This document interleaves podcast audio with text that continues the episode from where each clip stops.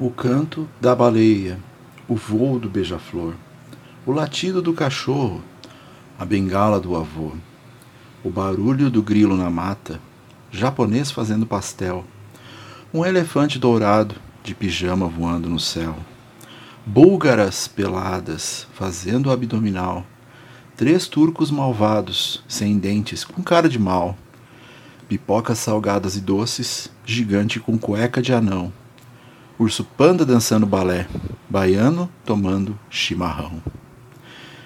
Minha imaginação é minha imaginação. Meu nome é Sandro Cavalotti, eu sou psicanalista, escritor e comunicólogo, e você está ouvindo o podcast Psicanálise e Comunicação, temporada 3, episódio 78.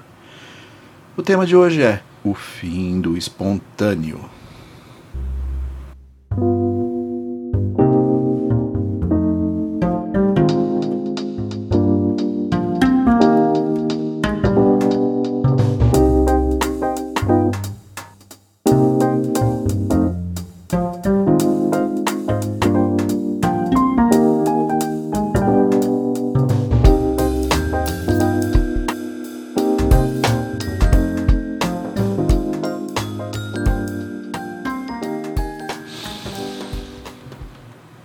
Espontâneo, adjetivo, em suas definições, um que alguém faz por si mesmo sem ser incitado ou constrangido por outrem, voluntário. 2. Sem artificialismos ou elementos ensaiados ou estudados. Natural, sincero, verdadeiro. Mas por que a declaração tão intensa e veemente de que a espontaneidade está no fim? Porque é um fato. O que estamos vivendo é a produtização de tudo e de todos, sempre seguindo elementos pré-definidos, em rotas que precisam ser seguidas à risca, sem espaços para reorganizações criativas ou que atravessem formas diferentes de pensamento. Há em andamento uma desnaturalização do que se é na individualidade em função de um pertencimento digital coletivo que abarca principalmente a desistência de sua espontaneidade, pois o novo assusta por estar na linha de diferente, enquanto que se pretende traduzir fórmulas em função de venda. Mas vamos organizar as ideias aqui. O que me levou inicialmente a falar sobre o assunto? Foi um vídeo do tal coach de finanças Thiago Nigro sobre como ele ficaria milionário em menos de um ano ganhando salário mínimo. Eu sei que o vídeo é de 2019 e alguns trechos foram ganhando destaque nos últimos meses, principalmente porque ele dava a ideia de que havia como conseguir se alimentar com 300 reais mensais. Eu fiquei curioso com a matemática. Fui lá ver o vídeo inteiro, fiquei incrédulo de como alguém pode estar tão enfurnado numa bolha elitista a ponto de achar realmente que o conteúdo que produziu poderia ajudar alguém. O vídeo, como um conjunto todo, é uma aberração uma clara perspectiva de alguém que não tem contato nenhum com a realidade de 90, 95% dos brasileiros. A conta absurda sobre se alimentar com 300 reais é apenas um pedacinho da visão que esses coaches herdeiros promovem com storytellings de vivências que nunca tiveram e nunca terão. A pergunta que eu tentei responder nos últimos dias foi: O primo rico deixou alguém milionário? Foi uma pergunta legítima, afinal, Pode ser que esteja preso na minha própria bolha. Mas o onipresente Google não me apontou nenhum conteúdo sobre o tema, então a fórmula de sucesso não tem nenhum case de sucesso? Então por que tem gente que levanta às 5 da manhã para ouvir o que essa influência tem a dizer? Que mudanças ele realmente promoveu para a vida das pessoas com esse discurso de educação financeira? Ou tudo que tais gurus de finanças não passa de um grande processo de manipulação emocional e psíquica que lida diretamente com o sofrimento de milhares de pessoas diariamente. Eu dei um exemplo do que eu segui, do que eu percebi, do que eu vi, que é esse vídeo do Primo Rico, mas a gente tem milhares de outros exemplos. A psicanálise aponta vários caminhos para responder a algumas dessas questões, e todas elas passarão pelo conceito de fantasia, independente do autor, como o autor pode ver esse conceito. Eu gosto muito do termo cunhado por Lacan, que na verdade é uma apropriação cultural dos estudos de análise de discurso desenvolvido por outro francês, o filósofo Michel Pechet, é, e muitas das estruturas de comunicação com as quais Lacan se encontrou para poder desenvolver a própria teoria. E tudo bem com isso. E esse conceito é o conceito de assujeitamento, pois ele responde muito bem à demanda do analisande quanto, quando ele está no setting analítico de uma forma bem simplificada. Uh, em nossa infância, ainda tentando entender o nosso sujeito, que poderia ser visto também como o que nos é singular, o que nos constitui individualmente como características pessoais, nós acabamos por nos sujeitar ao desejo do outro para que possamos fazer parte de grupos. Uma defasagem do que nos é único em função de participar de trocas com outros, é a sua individualidade sendo colocada é, de lado para que você possa ser inserido em estruturas maiores, mais complexas e mais plurais. É uma troca, na verdade. E faz todo sentido essa dualidade. Esse assujeitar-se, ele tem início desde muito cedo e um processo que tem muito a ver com agradar o outro.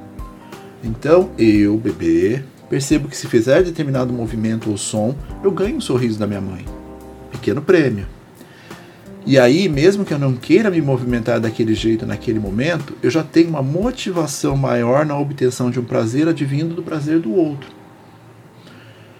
E o que me é natural também é tolhido com as correções e convenções da sociedade. Isso se reproduz durante toda a nossa vida, em alguns trechos da jornada, isso se dá com maior intensidade do que em outros mas faz parte da dinâmica de convivência esse dar e receber. Quando crianças, isso se intensifica, mas não sem conflito.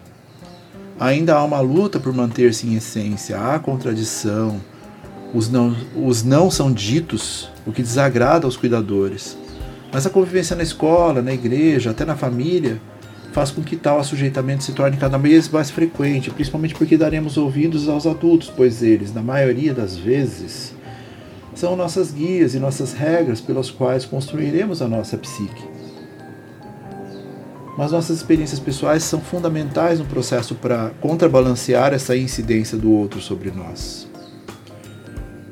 E aqui eu quero traçar um pequeno paralelo entre esse sujeitar-se e esse fim do espontâneo, porque, ao meu ver, esse comportamento aliado às angústias da contemporaneidade tiram do ser humano esse pedacinho que pode fazer tanta diferença para nossas vidas essa naturalidade, esse inesperado, esse verdadeiro, essa sinceridade. os modelos formulaicos de busca do sucesso, fórmulas mágicas, faça igual a mim que você vai conseguir, mas tem que fazer exatamente igual, independente de onde você está instituído como classe social, ou experiências ou recursos financeiros, mas tem que seguir exatamente o que eu estou dizendo essas fórmulas mágicas elas são uma máquina de moer a originalidade do indivíduo. Tirar dele aquela pequena coisa que só ele tem, que só ele pode dimensionar, que muitas vezes ele nem percebe, mas que pode ser o diferencial entre soluções criativas e uma mudança de visão do grupo sobre ele. Há tantas nuances na importância da espontaneidade que fica até difícil quantificar. Ela é transformadora. Ela não tem tamanho, pode ser um sorriso, pode ser um olhar, pode ser uma frase, pode ser um comportamento. Não é nada gigante, é algo simplesmente inerente a nós mesmos. Passo a passo, nós somos destituídos dessa coisa tão importante. E esse espontâneo também pode ser uma guia preciosa para um alinhamento com o nosso desejo. Essa expressão da vontade, de uma verdade tão íntima, é uma forma de demonstrar não ser tão atravessado pelo julgamento externo, sem o moedo constante do constrangimento, da coisa da vergonha. É poder se expressar sem uma amarra que julgue o tempo todo. É ser mais receptivo às críticas, avaliações, mudanças de convicções, ou na manutenção do expor seu próprio ponto de vista. Muitos pensam que é só algo relacionado a fazer rir ou impressionar, mas isto, isso está muito mais na manutenção de estar alinhado consigo, ao ponto de poder manifestar suas próprias opiniões. Assim como torna mais fácil o desculpar-se, a mudança de sua posição pessoal, o aceitar que o outro está correto e você não, sem que isso incorra em angústias que se manterão por muito tempo. E essas coisas elas fazem toda a diferença no cotidiano. Outro ponto dentro de tudo isso é a possibilidade de exercício da imaginação. Ao tentarmos nos encaixar o tempo todo dentro de um espaço que não nos comporta, estamos exercitando um aceite constante da incidência do que o outro acha correto. Deixar a imaginação correr solta de tempos em tempos é algo que nos motiva, que nos coloca em movimento, que baixa a guarda da autocrítica, que nos faz pensar muito mais na execução do que no prêmio no final, que é algo que as redes sociais mais prezam e nunca nos entregarão. nos faz colocar, nos faz sem, que nos fazem ter mais prazer na jornada do que na linha de chegada, por exemplo. Nossa autoestima deve ser alimentada com essas situações, coisas, pertencimentos que nos façam sentido. Quanto mais nos afastamos dessa premissa, mais nossas angústias serão amplificadas.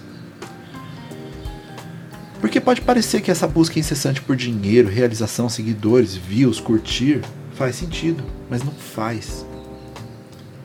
Porque a intenção de tudo isso é fazer com que você não se ouça, não pare por alguns minutos para olhar para o espelho, esse espelho físico ou subjetivo, e entender quem você é, mesmo que um pouquinho.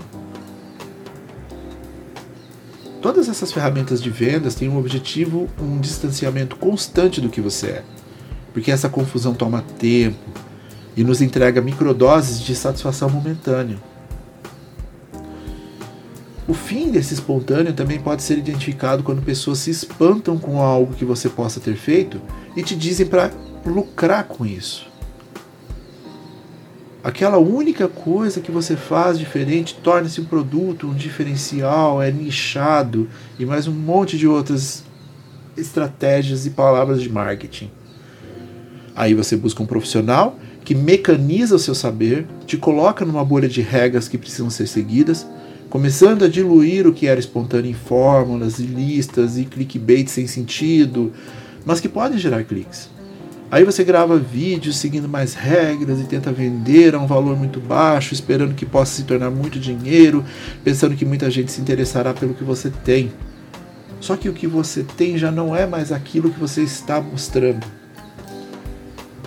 E o resultado disso no final do tal funil é o que lhe era tão natural, foi tão diluído, que virou apenas uma sombra do que era inicialmente. Outra coisa que me veio à mente durante esse papo são as tais caixinhas onde tentamos nos inserir de tempos em tempos. Na atualidade, há uma busca constante por um diagnóstico que pretensamente vai nos colocar em algum lugar e nos ajudará na angústia do não pertencimento, isso pode ser visto muito mais entre crianças, onde os pais muitas vezes querem esse diagnóstico para poder lidar com a sua própria frustração do desconhecimento, da autoexigência e do juízo de valor de tentar ter todas as respostas para as angústias dos filhos. Spoiler, eles nunca terão, mas isso é para outro episódio. Entre adolescentes, na idealização de que uma pílula ou várias, várias pílulas, uma para cada sintoma, vai resolver os dilemas aos quais somos todos submetidos durante essa fase. Não estou menosprezando o diagnóstico, mas ele está sendo usado como muleta para afetos que precisam ser sentidos e organizados em nossa psique. Sintoma é sinal e precisa ser escutado. Mas entre essas caixinhas, uma que aparece bastante em sessões são as tais listas onde tentamos nos encaixar. Um bom exemplo são as tais cinco linguagens do amor, a forma dela expressar amor é com palavras de afirmação, mas as minhas são atos de serviço. Então a gente não se entende, não consegue se comunicar. Esse é um exemplo prático do que eu estou falando. Eu sei que o best-seller ensina práticas de como lidar com tais dilemas, mas essas listas, listas tiram a espontaneidade, a potencialidade de ser espontâneo na relação com o outro.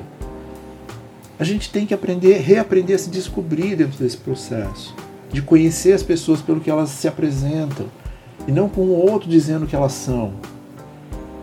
Essas listas são limitadoras de possibilidades, nos colocam em práticas que nos fazem sentir como se soubéssemos exatamente tudo sobre nossos sentimentos, que isso está definido, quando isso é uma inverdade.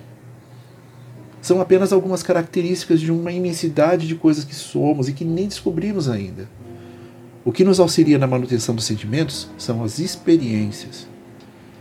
Eu tenho constituído algo que não me é proprietário desde muito cedo. Abrir-se às possibilidades é a forma mais organizada psiquicamente de dizer com propriedade: isso não me serve, isso me serve. Enfim, esse episódio deve estar gigantesco, mas eu realmente sinto que voltaremos ao tema em algum momento.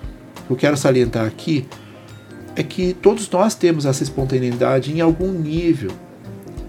Precisamos tirar isso é, da frente como se fosse algo fora do normal. Todos nós temos, alguns para mais, alguns para menos, e tudo bem. Não dá para mensurar isso. E revisitá-la pode trazer de volta sensações que possam fazer a diferença para o seu cotidiano, principalmente relacionadas a momentos que evoquem inovação e liberdade. O conceito de espontaneidade está muito ligado ao de ser livre. Em um mundo em que devemos obedecer regras algorítmicas para que nossos produtos e conteúdos sejam entregues, sejam engajados, há um cerceamento do que podemos fazer de diferente, de novo. E o novo, mais uma vez, está nos assustando demais. Essa reclusão trazida pelas mídias sociais, eu sei, isso é um paradoxo interessante, o de que quanto mais aparecemos, mais nos sentimos excluídos. Essa reclusão das mídias trazida pelas mídias sociais, onde parecemos marionetes atendendo a uma demanda de titereiros digitais, é exaustiva e nos tira algo muito importante para nossas vidas nossa presença factual, onde podemos fazer algo que ninguém nunca fez. Sim, a sua espontaneidade tem esse poder. Você só se esqueceu disso.